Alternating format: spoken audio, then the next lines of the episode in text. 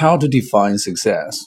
Well, generally speaking, a lot of people in China believe that um, having a lot of money or being extremely powerful um, is, you know, the path to become a successful person.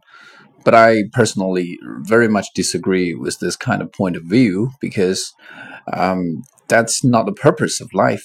Everybody lives only once, and when we die, all of our power and money will go away. They will fade away in the air and uh, you know evaporate in the air. And uh, but at the end of the day, and it is how we lived our lives that really matters. So I do believe that living a happy life is what really matters.